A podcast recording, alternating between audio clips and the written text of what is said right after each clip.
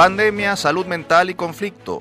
Federación Venezolana de Psicólogos, en alianza con varias universidades del país, convoca al tercer Congreso Venezolano de Psicología para abordar la realidad psicosocial tras más de un año de pandemia.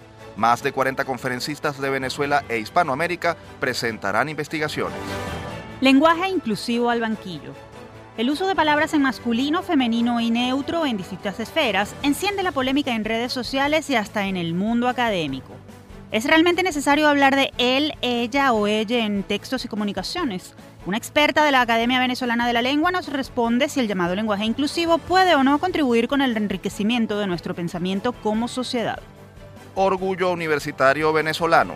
Abogado egresado de la Universidad Católica del Táchira, Adolfo Paolini, se convierte en decano de la Facultad de Derecho de la Universidad de Buckingham en el Reino Unido. Conversamos con él sobre este nombramiento y sobre las perspectivas del ejercicio profesional en el siglo XXI. Por la sustentabilidad ambiental. Cinco universidades de la capital se unen en el Centro Regional de Experticia en Educación para el Desarrollo Sostenible de la Gran Caracas, a través del cual buscarán articular esfuerzos de docencia, investigación y extensión en pro del respeto al medio ambiente como vía para la superación de la pobreza. Esto es parte de lo que compartiremos con ustedes durante la próxima hora. Les invitamos a quedarse con nosotros en Universate, las voces de la Universidad Venezolana.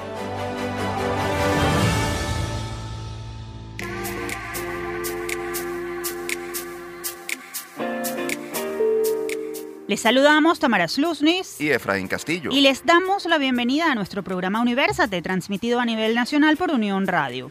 Este espacio es producido por Unión Radio Cultural y la Dirección General de Comunicación, Mercadeo y Promoción de la Universidad Católica Andrés Bello. En la jefatura de producción están Inmaculada Sebastiano y Carlos Javier Virgües. En la producción, José Ali Linares y Miguel Ángel Villamizar. Y en la dirección técnica están Fernando Camacho, Giancarlos Caraballo y Ricarti Carrera.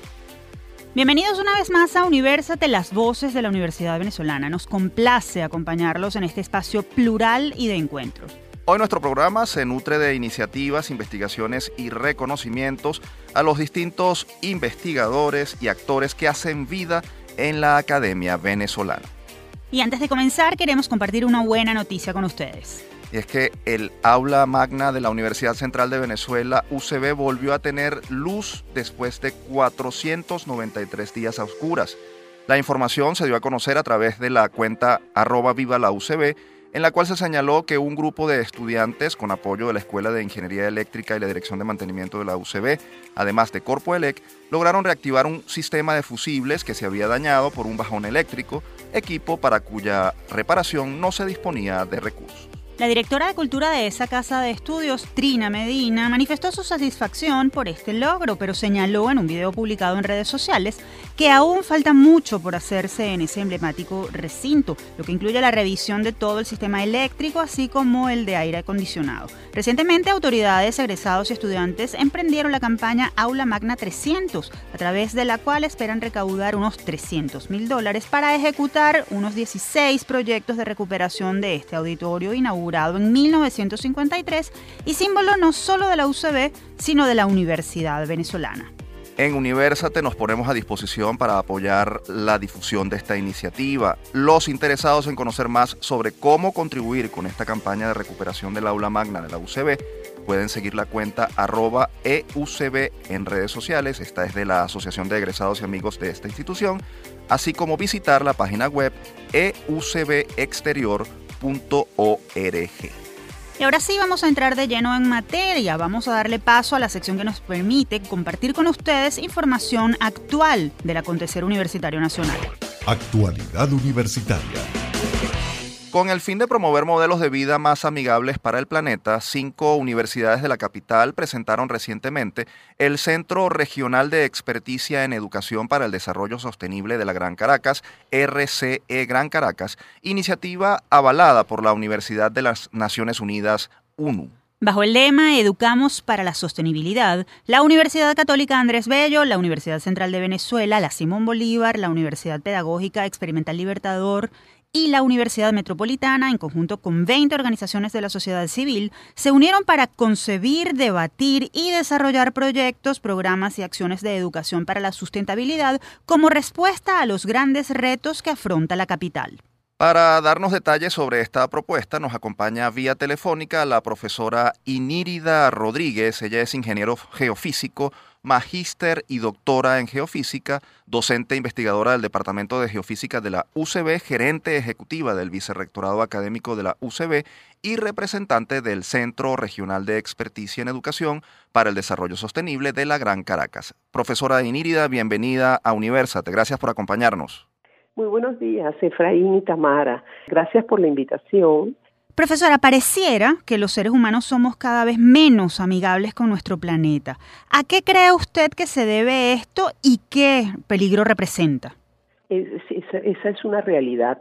Cada vez el, el ser humano piensa menos, se preocupa menos por lo que está ocurriendo en nuestro planeta cuando es una realidad, es, cómo se han deteriorado el ambiente, cómo grandes pandemias están eh, afectando a la humanidad, cómo eh, muchos problemas asociados con el cambio climático, este, y en particular muchos problemas que tienen que ver con los valores, con los valores en el ser humano, este, que se han ido perdiendo y nosotros y consideramos que es vital, es, es, es esencial que en momentos como este, pues se apele a tratar de fortalecerlos. Eso es parte de la, eh, de la raíz y de la iniciativa, de desarrollar esta iniciativa, pues, a través de centros como este que han sido propuestos en el mundo con el fin de atender a eso, al desarrollo, al desarrollo sostenible de las instituciones, de los países y en términos generales, pues, de nuestro planeta. Profesora, específicamente qué expectativas tiene el centro que se acaba de poner en funcionamiento con el hecho de que varias universidades incluyan en sus planes de estudio el tema de desarrollo sostenible. ¿Cuáles son las actividades que esperan poner en marcha desde el RC Gran Caracas? Sí, en primer lugar, eh, hoy día no, no, no, no concebimos que las instituciones trabajen solas. Es el momento de las alianzas. De allí que una iniciativa como esta, que en este momento eh, agrupa a cinco universidades de la región, este, es muy importante porque es para hacer un mejor aprovechamiento de los recursos que tenemos.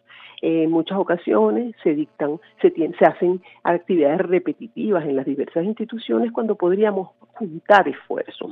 Entonces, uno de los aspectos a considerar es ese desarrollo de esa revisión curricular que amerita hoy día, que así como hay asignaturas esenciales que vamos a ver en todas las carreras y desde los primeros niveles de la educación, el tema del ambiente, el tema de preservar a nuestro planeta, el tema de organizarnos para que este sea cada vez más sustentable y, y, y lo podamos preservar para nosotros y nuestras futuras generaciones, pues es vital.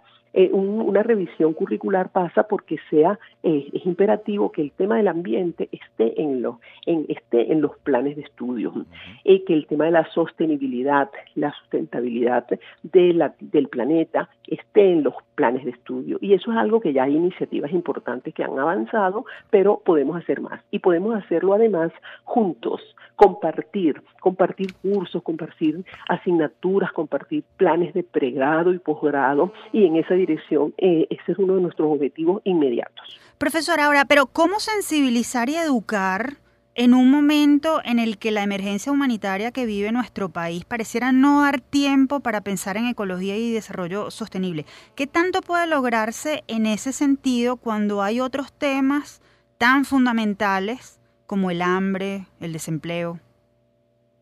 Sí, sí, es así. Es bueno, es es que es el, eh, tiene que pasar a ser parte del día a día de la, del ser humano, ¿verdad? ¿Por qué? Porque ciertamente hay otras prioridades o que parecen ser bueno, y, de hecho son prioridades eh, mm, que, no, que no permiten pensar en más nada, pero, pero es que no, no nos queda otra alternativa. No podemos esperar a que se supere la pandemia, a que se superen este problemas como el de la pobreza, el cambio climático, el problema del agua en el mundo, para empezar a pensar en ello. Tenemos que empezar a pensar ahora y ir actuando eh, a la par de las situaciones. Tenemos que compartir experiencias porque no somos los únicos aquí en nuestro país en Latinoamérica. hay experiencias eh, las situaciones gravísimas que se presentan con las hambrunas en el África. nada menos en esta semana veíamos todas estas mm, este, inundaciones en países como Alemania y, cómo, la, cómo el medio ambiente está siendo afectado. Bueno, tenemos que, tenemos que abordarlo, tiene que ser parte de nuestro día a día. Tenemos que hacer que el, el pensar en sostenibilidad sea un tema desde el, desde el niño que comienza en la escuela. Es muy importante además que uno de nuestros planes que tenemos incorporado es tratar con con los niños. Eh, no es posible que el tema reinante en medio de, la, de los niños sea la violencia. Tenemos que luchar contra eso porque no podemos esperar a que los, niños crezcan para poder eh, tratar de rescatarlos de ese medio. Hay que empezar a trabajar de una vez, que eso sea parte del día a día de la familia, de la escuela y de luego la educación para toda la vida. Pues. Profesora, interesantísimo lo que nos comenta, además muy, muy necesario. Ahora bien, el RC Gran Caracas está pensado para iniciativas relacionadas con eh, la capital. Precisamente nuestra capital está muy maltratada, hay cada día nuevas denuncias de ecocidios, la contaminación es visible y la escasez de recursos como el agua complica la situación. Ante ese panorama, ¿qué proyectos se espera proponer desde el Centro Regional de Experticia en Educación para el Desarrollo Sostenible de la Gran Caracas? En, nuestro, siendo instituciones educativas, nuestra primer, nuestro, primer nuestro primer objetivo, nuestro punto de partida es siempre la educación. O sea, nosotros consideramos que el, el, valor vital que tiene la educación, cosa que se ha descuidado enormemente en nuestro país.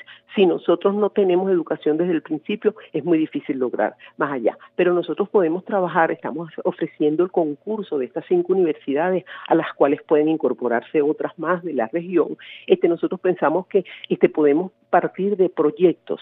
Hay, suficiente talento en nuestras instituciones para desarrollar proyectos conjuntos. Ponemos nuestros, nuestro conocimiento, nuestro saber al servicio de la gran, de la gran Caracas, al servicio de la ciudad, para interactuar con empresas en proyectos. Podemos hacer eh, trabajos especiales de grado, pasantías, servicios comunitarios, como ya hay experiencias, por ejemplo, en la búsqueda de agua, servicios comunitarios que nos permitan acercarnos a las comunidades. Ese es el punto de partida, eso es lo primero este, eh, eh, estos proyectos que ya están en el papel. En segundo lugar, es muy importante dar visibilidad a lo que estamos haciendo, porque son iniciativas muy valiosas, pero necesitan ser más visibilizadas. Este, y es fundamental fomentar la sinergia entre estas instituciones y las instituciones de la sociedad que lo demandan. Pues. Profesora, ciertamente desde hace tiempo viene promoviéndose la necesidad de cuidar nuestro medio ambiente, pero aún, y, es la percepción que tenemos muchos, pareciera que no se ha logrado el objetivo de concientizar a las personas sobre la importancia del desarrollo sustentable. ¿Qué cree usted que no se ha hecho bien?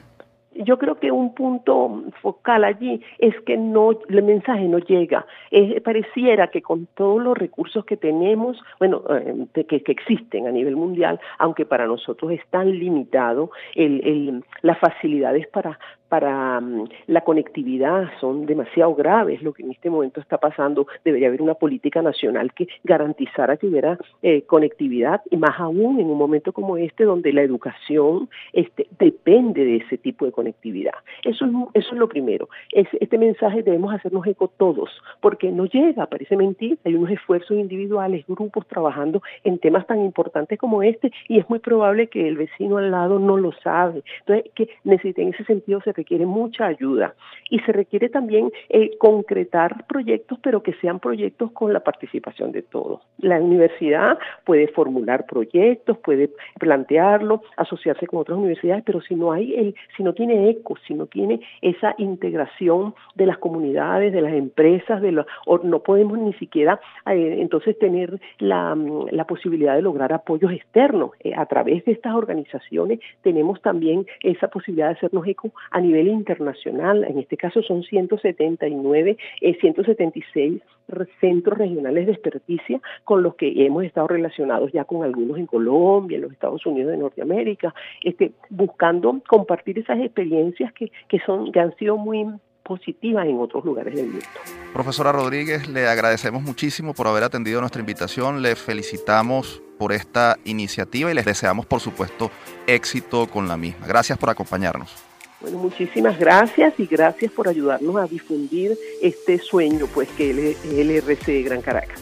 Ustedes escuchaban a la profesora Inírida Rodríguez, representante del Centro Regional de Experticia en Educación para el Desarrollo Sostenible de la Gran Caracas.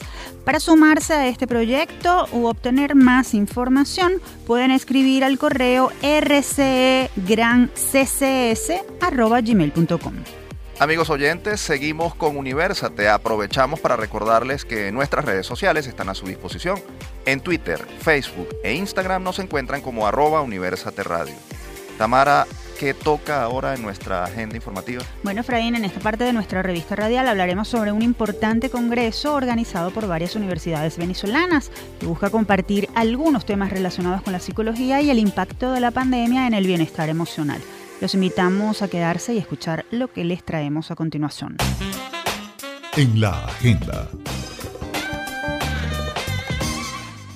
Entre el 29 y el 31 de julio, la Federación de Psicólogos de Venezuela está convocando al tercer Congreso Venezolano de Psicología en alianza con el Instituto de Psicología de la Universidad Central de Venezuela, el posgrado en Psicología de la Universidad Simón Bolívar, las escuelas de Psicología de la Universidad Católica Andrés Bello, la Universidad Metropolitana, la Universidad Rafael Urdaneta y la UCB el cual tratará temas de trauma psicosocial, memoria social y reconstrucción del tejido social. El evento, que tiene por lema Reconstruyendo Cercanías y que se realizará en modalidad virtual, contará con más de 40 conferencistas de Argentina, Brasil, Chile, Colombia, España, México, Panamá, Puerto Rico y Venezuela, quienes presentarán ponencias, investigaciones y experiencias relacionadas con asuntos como teoría, metodología e historia de la psicología, salud clínica y neurociencias, psicología social, comunitaria, política y de religión, psicología educativa y de desarrollo humano y psicología industrial y la información completa sobre el programa Costos y Requisitos está disponible a través de la cuenta arroba psicoven 2021 en Instagram o en la página oficial psicoven.ucap.edu.ve. Para darnos más detalles sobre este importante encuentro virtual, nos acompaña vía telefónica el padre Dani Socorro, sacerdote jesuita, licenciado en psicología, filósofo y director de la Escuela de Psicología de la UCAP. Profesor Socorro, bienvenido a Universate. Un gusto tenerlo con nosotros. Muchas gracias a ustedes, gracias por la invitación. Profesor, la tercera edición del Congreso Venezolano de Psicología llega cuando se cumple ya casi año y medio de pandemia. ¿Cómo esta actividad abordará el impacto psicosocial de la COVID y, y qué aportes espera ofrecer este evento a los participantes en ese sentido. Sí, eso creo que es uno de, de las grandes eh, intereses que tiene el Congreso, porque bueno, va a permitir un poco recoger todo lo que ha sido eh, la parte inicial de la pandemia y también tenemos lo que suponen los estudios, lo que ha sido post pandemia. Y eso va, va a llevar a cabo, primero, todo lo que supone la experiencia para todo ciudadano, para toda persona, de este, cómo afrontar esta situación de pandemia que nos ha desajustado en muchos casos o nos ha reordenado en otras, en otras áreas, ¿no?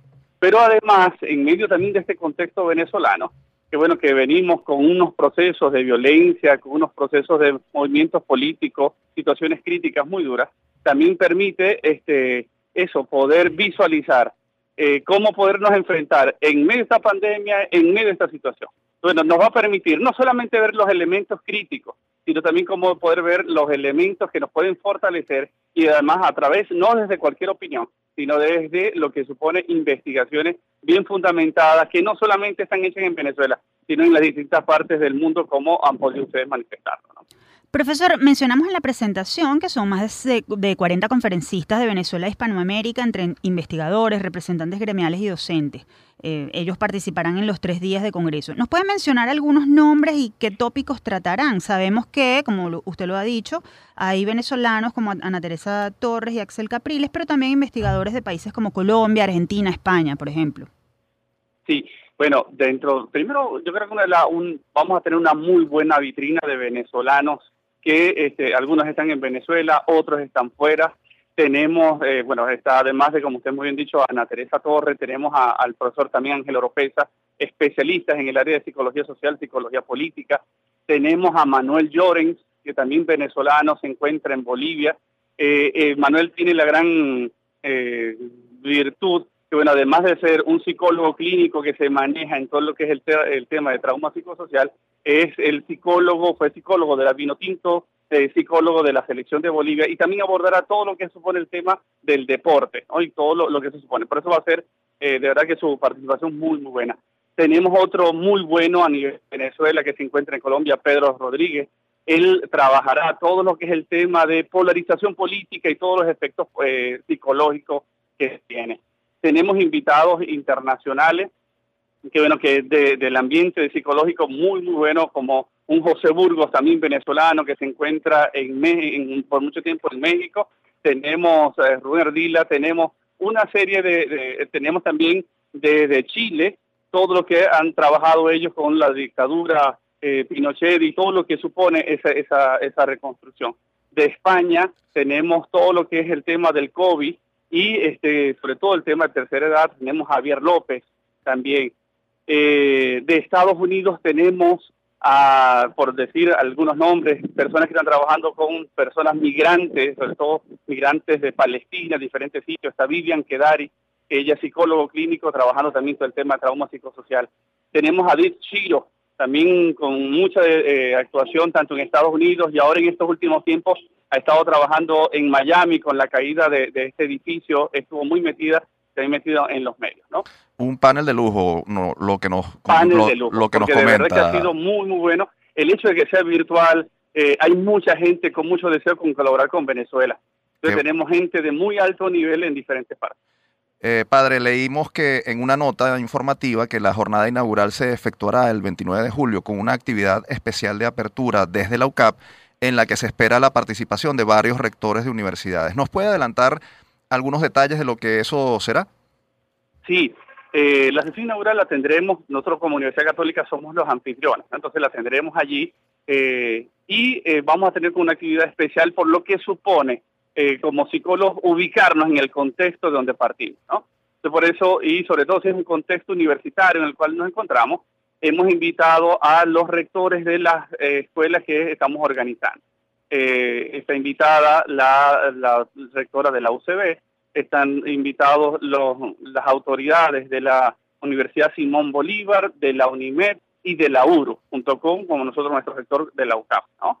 Em, ya muchos de ellos ya han confirmado, ya algunas de las autoridades están allí, y bueno, la idea es poder hablar el, con, a partir de los 300 años, este año celebramos los 300 años de la Universidad Central de Venezuela, a partir de allí, bueno, poder discutir todo lo que supone ese legado de la Universidad Central de Venezuela en nuestro, nuestra vida venezolana, ¿no? nuestra vida académica. Y entonces supone los retos que tenemos como universidad, tanto para lo que supone esta, este trabajo en Venezuela como la articulación entre nosotros como universidad. También eso será un panel de lujo en donde bueno tendremos las cabezas principales de lo que supone la Academia Venezolana. Profesora, a propósito del Congreso, no podemos dejar de pulsar su opinión como especialista. ¿Cuál es su balance sobre la situación psicoemocional del venezolano ante la realidad de conflictividad, emergencia humanitaria y pandemia? ¿Y qué acciones, según su juicio, habría que emprender para atender esta situación a corto plazo? Bueno, una de tenemos muy variado el, panorama, ¿no? Eh, la situación, bueno, una de las cosas que tenemos que reconocer es que estamos en una situación profundamente crítica y profundamente crítica en diferentes dimensiones. Ya la pandemia nos sumerge en una situación de estrés postraumático, además sostenido, eh, todo lo que supone también una serie de trastornos de eh, situaciones de vida, de familia, eh, limitaciones que van surgiendo. Ya de por sí la, la pandemia como está. Pero además el proceso sostenido de violencia que venimos teniendo, al menos en los últimos 20 años, eso va también generando unas condiciones que, bueno, que es muy críticas. Por eso la primera parte del Congreso lo queremos abordar desde allí. Eso lo primero que se requiere es reconocer, el hecho de poder reconocer la situación que tenemos, pero además reconocer el cómo yo estoy trabajando ante esa situación o cómo me está afectando, eso es un primer paso. Un segundo paso es la necesidad de buscar ayuda cuando sea necesario y bueno, poder, el poder conversar. Otra de las cosas que nos están dando los estudios es la necesidad de organizarnos en equipos, en grupos, en, eh, en pares. Eso yo creo que es un elemento súper, súper crucial. A mí, por lo que me corresponde, yo trabajo más en el área de todo lo que es psicología de la religión, las investigaciones que vengo haciendo, lo que tenemos todo lo que supone un credo religioso, pero sobre todo una experiencia y toda una vida espiritual, el hecho de eh, el poder juntarnos en, en las comunidades, en manifestaciones, todo eso, nos ayuda fundamentalmente a poder tener mayores, mayor fortaleza, a poder tener mayores criterios para afrontar esta situación crítica. Bueno, ahí puedo resumir, es una situación crítica, pero cuando se sacan los mejores resortes, cuando uno puede identificar no solamente lo que le limita, sino también lo que le mantiene de pie, es súper clave. Yo soy un, un defensor de lo que supone eh, el poder siempre seguir mirando hacia adelante, pero no desde un optimismo tonto, no de que bueno que todo es positivo y tenemos que pensar lo positivo, ¿no? Porque eso al final nos puede reventar.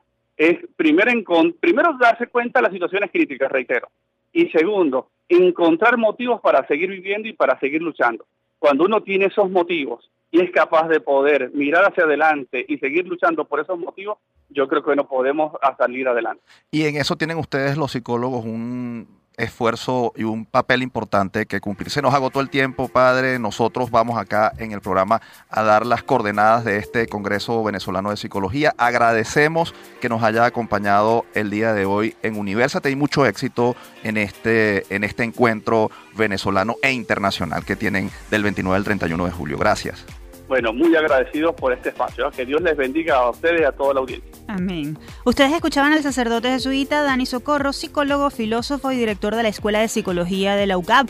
Recuerden que la información completa sobre el programa y los requisitos para participar en el tercer Congreso Venezolano de Psicología, cuyas inscripciones estarán abiertas hasta el día 27 de julio, están disponibles a través de la cuenta arroba psicoven en Instagram o también pueden consultar la página oficial psicoven.ucap.edu.be.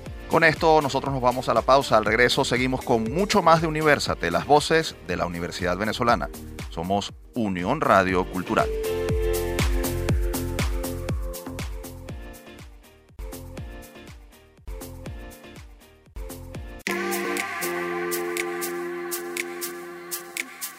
Continuamos con más de Universate, las voces de la Universidad Venezolana. Les recordamos que pueden seguir nuestra transmisión a través de www.unionradio.net o el canal 980 de Simple TV. Ahora es momento de poner bajo nuestra lupa el tema del lenguaje inclusivo y su posible aplicabilidad en nuestro país. Los invitamos a escuchar lo que viene en breve. Lupa Universate. Desde hace varios años se ha venido proponiendo el uso del lenguaje no sexista y en distintos espacios, principalmente académicos, se ha discutido su pertinencia y las diferentes propuestas para su materialización, sin llegar a un consenso sobre ninguno de los dos puntos. En los extremos de la polémica están, por un lado, quienes consideran que la perspectiva tradicional representada por el uso del masculino inclusivo es una opción suficiente para nombrar a todas las personas. Por el otro, están quienes sostienen que lo que no se nombra no tiene derechos. Y se refieren específicamente a mujeres y grupos minoritarios que, conforme a esta perspectiva, habrían sido arropados e invisibilizados. En algunos países esta diatriba tiene varias décadas y en otros, como el nuestro, es más reciente. Encontramos antecedentes en la propia Constitución y más recientemente en el proyecto de ley de promoción y uso del lenguaje con conciencia de género, aprobado en primera discusión el día 6 de julio de 2021 por la Asamblea Nacional. Ahora bien, ¿Por qué es necesaria esta discusión? Se debe hablar del lenguaje inclusivo. No puede convertirse ese lenguaje en un elemento que obstruya la integración. Sobre este tema conversaremos con Iraida Sánchez. Ella es docente de castellano, literatura y latín, magíster y doctora en lingüística hispánica, coordinadora académica de la Escuela de Comunicación Social de la UCAP, individuo de número de la Academia Venezolana de la Lengua y miembro correspondiente de la Real Academia Española. Un honor tenerla en nuestro espacio. Profesora, bienvenida. Muchas gracias por la invitación y es para mí también un honor estar con ustedes. Profesora, en términos estrictamente lingüísticos, ¿Es el lenguaje inclusivo correcto o incorrecto? ¿Su consideración nos lleva a una evolución o por el contrario a una involución de nuestro idioma español? Algunas fórmulas del lenguaje inclusivo son correctas. Por ejemplo, el desdoblamiento es una fórmula correcta eh, desde el punto de vista lingüístico y ha existido desde hace muchísimo tiempo. Mm, por muchos años se ha dicho señoras y señores, eh, damas y caballeros. Eso es una fórmula del lenguaje inclusivo, es correcta y se ha usado durante muchísimo tiempo. También es una fórmula de lenguaje inclusivo correcta em, el uso de mm, los sustantivos que llamamos epicenos, es decir, que no tienen un género marcado, Por ejemplo, la palabra persona. Persona sirve para referirse tanto al género femenino como al género masculino, y esa es una fórmula correcta. También es una fórmula correcta el uso de sustantivos colectivos. Por ejemplo, decir eh, en vez de profesores y profesoras. Em, esas son fórmulas correctas y deseables en el lenguaje. Lo que no se considera correcto es el uso de fórmulas que em, no son gramaticales, eh, como por ejemplo utilizar la E, decir, mm, por ejemplo, chiques en vez de chicos y chicas, o todavía peor, las que son la sustitución de, un sonido por un grafema, por una letra, por un signo, para decir los o las pone L y un asterisco, una arroba, un guion, una X y luego una S, eso no se puede oralizar. Y eso no se considera correcto por el hecho de que eso es impronunciable. Eh, y el lenguaje es fundamentalmente un vehículo de comunicación oral. Obviamente existe la escritura, está muy extendida a raíz de los nuevos medios, pues eso no se considera correcto. Profesora, movimientos feministas y de derechos de comunidades como la LGBTI abogan por el uso del lenguaje inclusivo y lo han convertido incluso en una bandera eh, de lucha. ¿Cómo separar la gramática de estos movimientos? ¿Es posible lograr un punto medio en ese sentido? Sí, es perfectamente posible. Lo que venía explicando es que, bueno, hay esferas de conciliación entre las dos cosas. La gramática, la lengua brinda recursos para utilizar lenguaje inclusivo, para visibilizar al género femenino. Eh, no, eh, decía que con la cuestión de la, del LGTB, eh, ya el, hecho de usar lenguaje inclusivo, pues incluye, y valga la redundancia, a esos grupos. porque no es una cuestión de preferencia sexual, es una cuestión de identidad sexual y pues están incluidos allí. Profesora, así, como se habla de inclusión, también se habla de la tiranía de lo políticamente correcto. Ahora, ¿hasta qué punto puede convertirse el uso del lenguaje inclusivo en un elemento que obstruya la integración que intenta precisamente proponer? Sí, podría convertirse en una, en una obstrucción, eh, sobre todo cuando se intenta llevarlo al plano legal. Eh, eso ahí eh, es bastante delicado, porque, bueno, realmente no hay manera de, no hay manera natural de obligar a una persona a que hable de una determinada manera. Entonces, es un obstáculo para la comunicación. Piense usted que de repente, pues, haya una ley que mm, obligue a, utilizar ciertas fórmulas y, no otras, y no lo que se ha dicho toda la vida, eh, eso puede ser una obstrucción para la comunicación. Yo sí creo que eso puede traer problemas, tanto de un lado como del otro. Es decir, eh, las leyes que tratan de imponer eh, el lenguaje inclusivo, como las leyes que tratan de prohibir el lenguaje inclusivo, como ha, ocurrido en Francia, por ejemplo, em, eh, son, radicales y pueden ser un obstáculo para la comunicación. Profesora, hace poco conseguimos una cita de Fernando Lázaro Carreter, quien fuera director de la Real Academia de la Lengua Española, según la cual el lenguaje es el andamiaje del pensamiento. ¿Puede el lenguaje inclusivo contribuir a enriquecer nuestro pensamiento como sociedad? Sí, claro que, lo, que, lo, contribuiría a, hacerlo por el hecho de que le da visibilidad al género femenino, visibilidad que está ligeramente oculta tras lo que llamamos el masculino genérico.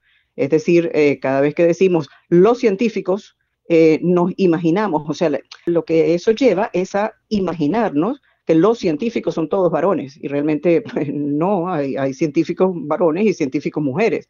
Entonces, este, eh, al darle visibilidad al género femenino, se enriquecería nuestra, nuestra manera de ver la realidad. Eh, por ahorita, nuestra visión de la realidad puede ser machista, inducido eso por el uso del masculino genérico. Al darle visibilidad al género femenino, podría ser que nuestra percepción de la realidad.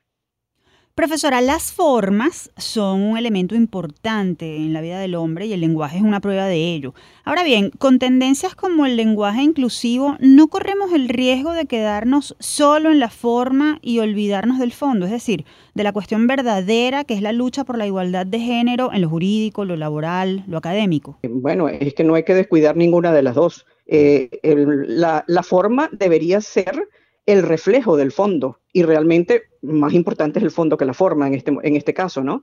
Pero em, yo creo que las formas contribuyen a que se modifique el fondo. Ahora, profesora, la lengua es un elemento vivo y por lo general el uso cotidiano marca la pauta para que luego la academia reconozca esos cambios o los asuma. ¿Hacia dónde cree que vamos en ese sentido? ¿Hacia dónde deberíamos ir en cuanto a la, llamémoslo así, eh, la normativización? No sé si esa palabra existe y me disculpa, la, imposición de las normas respecto a este tema. Bueno, creo que sí vamos a, una, a un reconocimiento por parte de la academia de las, em, de las formas del lenguaje inclusivo que se consideran gramaticales, es decir, que se consideran eh, ajustadas a las normas de la lengua española. Lo que sí veo bastante difícil es que la academia termine por aceptar eh, esas fórmulas de las que hablaba al principio, de mm, utilizar una X o un asterisco o una arroba o esas cosas, porque sencillamente eh, eso contradice la naturaleza oral del lenguaje. Y, bueno, yo creo que va a ser muy difícil que la academia termine aceptando eso, por mucho que se extienda o que se imponga mm, a, nivel, uh, digamos, de, del hablante cotidiano. Em, que eso no, no, no tiene mucho, bueno, puede que llegue a prosperar, pero pasará muchos años. Realmente ahorita no lo creo. Eh, pero sí están en vías de aceptación y la academia incluso eh, promueve el uso de fórmulas que son gramaticalmente correctas, el desdoblamiento, es decir, niños y niñas, eh, señores y señoras, ese tipo de cosas, o em, el uso de colectivos y epicenos. Esas son las, como las tres fórmulas que están eh, promovidas por la academia y eh, auspiciadas mm, en, en el nivel académico. Profesora Sánchez, usted como académica y especialista, ¿Qué recomendaciones podría darnos sobre el uso del lenguaje en materia de inclusión? ¿Qué hacer y qué no hacer? Vamos a reiterar lo que ya he dicho a lo largo de toda la conversación. ¿Qué no hacer? Utilizar eh, símbolos ajenos al alfabeto castellano, al abecedario castellano. Eh, es decir, eh, yo no, no, no, recomendaría utilizar ni el asterisco, ni la arroba, ni el, ni el guion, ni la X em, como como fórmulas del lenguaje inclusivo. Tampoco recomendaría el uso de la E. Em, eh, ya, ya, con tener masculino y femenino, con darle visibilidad al femenino, ya estamos utilizando el lenguaje inclusivo. Em, la, utilización de la E se ha aducido como una fórmula para economizar, para que en vez de decir niños y niñas, digamos niñes, y eso los incluye a los dos. Pero em, realmente es una fórmula eh, que, no es, que no es gramatical. No. Entonces, esa no la recomendaría. Eh, recomendaría utilizar el lenguaje inclusivo, pero eh, ajustado a las reglas del idioma. Profesora, muchísimas gracias por haber aceptado nuestra invitación y por estas ilustrativas consideraciones que nos ha ofrecido en esta entrevista. Esta es su casa, Universate, y esperamos que más adelante pueda estar con nosotros nuevamente. Gracias. Será un placer. Muchas gracias a ustedes. Ustedes escuchaban a la profesora Iraida Sánchez, individuo de número de la Academia Venezolana de la Lengua y miembro correspondiente de la Real Academia Española. Tamara, ahora es momento de compartir con ustedes buenas noticias y es que nuestros egresados siguen dejando en alto a la Universidad Venezolana a través de su desempeño laboral y académico, el cual les permite llegar muy lejos. ¿Quieren saber de quién se trata? Los invitamos a quedarse y a escuchar lo que traemos en nuestra próxima sección. Hablan los egresados. Compartimos con ustedes que recientemente el abogado tachirense Adolfo Paolini Pisani fue designado decano de la Facultad de Derecho de la Universidad de Buckingham en el Reino Unido, institución en la que dicta clases desde el año 2008, es decir, desde hace 13 años. Paolini egresó en 1987 de la Facultad de Ciencias Jurídicas y Políticas de la Universidad Católica del Táchira, UCAT, en cuya Escuela de Derecho dictó las cátedras de Derecho Civil y Derecho Mercantil hasta el año 2001. De allí saltaría al Reino Unido, donde realizó una maestría en Derecho Comercial y un doctorado en Derecho de Seguros, entre otras cosas. El impacto jurídico de la inteligencia artificial, el blockchain y las criptomonedas se cuentan entre sus áreas profesionales de interés. De hecho, ha publicado numerosos artículos y ha participado en conferencias sobre el tema en Europa y Estados Unidos. Pero dejemos que sea precisamente el profesor Adolfo Paulini, abogado, magíster en disciplina académica comercial y doctor en filosofía, quien nos ofrezca detalles sobre este nombramiento y cuáles serán sus premisas de gestión. Un gusto recibirlo en Universate, profesor, y felicitaciones por este nombramiento. Bueno, muchas gracias a, todos por, sus palabras y por haberme invitado a participar con ustedes por esta vía y comunicarme con toda Venezuela. Gracias a usted, gracias a usted, profesor, por atendernos. En principio queremos preguntarle qué significa para usted esta designación y cómo siente que honra su trayectoria de educación y trabajo académico y la de los universitarios venezolanos.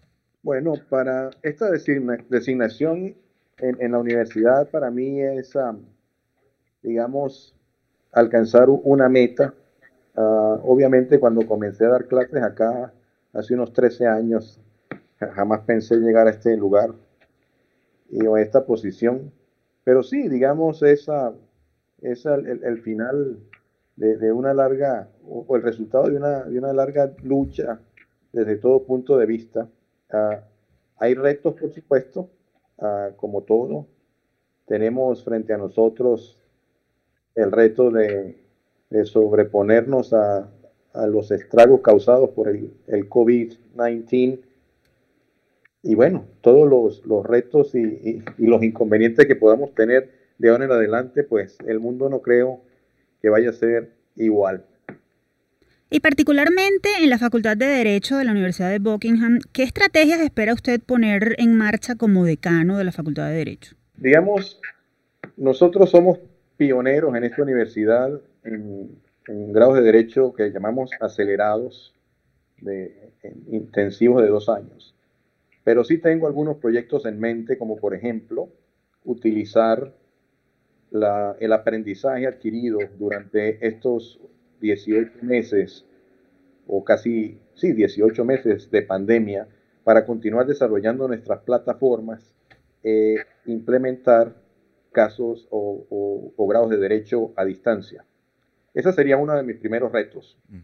El segundo es, o sería, unir fuerzas con otras escuelas y en mi propia facultad, pues esta facultad es de computación, derecho y psicología. Y tengo en mente desarrollar cursos de posgrado que sean atractivos a lo que el, el mercado está exigiendo o requiriendo. Mi, mi posición con, el, con Clyde Co. En, en, en, Londres me lleva a, a tener una, una, visión probablemente un poco distinta a, a, a, mis colegas en el sentido de, de ver el ejercicio del derecho desde adentro y saber cuáles son las áreas que realmente son importantes o se están desarrollando. Estas son, por ejemplo, eh, el aspecto cibernético, la responsabilidad civil por los daños causados por ataques cibernéticos y protección de la data. Y podemos unir fuerzas con la escuela de psicología, pues tenemos el cyberbullying y tenemos la psicología cibernética. Podemos unir fuerzas con la escuela de computación y analizar el riesgo cibernético desde el punto de vista técnico desde el punto de vista del código computacional. Otras ideas sería adaptarnos a la realidad digital que estamos viviendo y como ustedes bien señalaron al principio, yo tengo un interés y tal vez una pasión muy grande por la inteligencia artificial y el blockchain. Y bueno, quisiera instaurar eso a nivel del currículum e impartirse a los, estudiantes, para que tengan esos conocimientos desde el principio y se adapten al nuevo abogado que se requiere en, en esta era digital o de, o de nuevas tecnologías que estamos enfrentando todos. Profesor, usted egresó de una universidad venezolana en la que dio clases durante varios años, hablamos de la UCAT. Ahora, desde su posición en Buckingham, ¿tiene planeado poner en marcha acuerdos de cooperación con esta u, otra institución académica venezolana? Ese sí esa sí sería la cúspide de mi carrera académica. Si lograse lograr acuerdos de esa naturaleza y ayudar a universidades venezolanas en, en, todos los niveles, no solamente con acuerdos de intercambio científico, va por, ¿por qué no decirlo? A lo mejor a contactar organismos internacionales y crear fondos para poder otorgar becas a venezolanos que quieran especializarse y, cosechar frutos en estas jurisdicciones para resembrar esas semillas en Venezuela y progresar aún más. Les digo de verdad, de corazón, que si eso yo lo logro, ese sí sería el, premio mayor a mi carrera académica. Profesor, ¿qué aprendizaje le queda de su paso por la Universidad Venezolana? ¿Cuáles, creen que, ¿cuáles cree usted que fueron los principales aprendizajes que logró en, la Academia Nacional? Yo creo que la universidad, digamos, solamente podría hablar de, mi, carrera como abogado en la Universidad del Táchira, pero la universidad me, me creó en mí bases muy sólidas desde el punto de vista jurídico, por supuesto, el científico ya lo he resaltado en otras oportunidades, el, haber creado en mí o, sembrado en mí los principios de la legalidad y, la, imperatividad de la ley, etcétera, etcétera. Pero esta universidad creó en mí algo muy importante y es la actitud por aprender y la actitud por ser compañero. Mm. En estas universidades en Venezuela, nosotros somos realmente compañeros somos solidarios y, creamos e, e, e, esa, esa aptitud para el trabajo. Llevar esa aptitud fuera, tratarla de implementar, es, tal vez la tarea más fácil, pues es algo que nosotros ya hemos adquirido, ya hemos aprendido en, en, en, en nuestras universidades. Eso que tenemos nosotros en Venezuela y que tenemos los venezolanos, créanme, es único y yo no lo cambiaría por nada. Profesor, nos queda poco tiempo, pero no podemos dejar de preguntarle o pedirle su mensaje como un universitario destacado venezolano a los jóvenes estudiantes que se siguen formando acá en Venezuela. En medio de las dificultades que usted debe conocer, están atravesando las universidades nacionales y el país en general. Su mensaje para la comunidad universitaria nacional en este momento. Mi mensaje es muy sencillo mientras existan profesores en Venezuela a todos los niveles de la enseñanza y mientras existan personas que quieran aprender y convertirse en estudiantes, la llama de la esperanza permanecerá prendida, encendida en todo momento. La educación es la respuesta a cualquier problema que podamos tener. So, sigan adelante Edúquense, aprendan, compartan sus conocimientos, sean solidarios y, tengan fe en que todos va a mejorar pronto. Doctor Paulini, gracias por aceptar nuestra invitación desde Universitate. Le deseamos éxito en su gestión y nuevamente lo felicitamos por su designación como decano. Muchas gracias a todos ustedes y mucha suerte y sigan adelante con su labor periodística porque, insisto, Ustedes los periodistas funcionan como la muralla que detiene el abuso. Ustedes tienen que seguir adelante con esta, con esta labor porque a ustedes les debemos mucho nosotros los venezolanos, los que estamos fuera y los que están dentro. muchas gracias por su labor periodística. Muchas gracias a usted, eh, profesor Paulini. Ustedes escuchaban al profesor Adolfo Paulini, abogado egresado de la Universidad Católica del Táchira UCAT, recientemente designado como decano de la Facultad de Derecho de la Universidad de Buckingham en el Reino Unido. Momento de despedirnos, no sin antes compartir nuestra acostumbrada frase de la semana.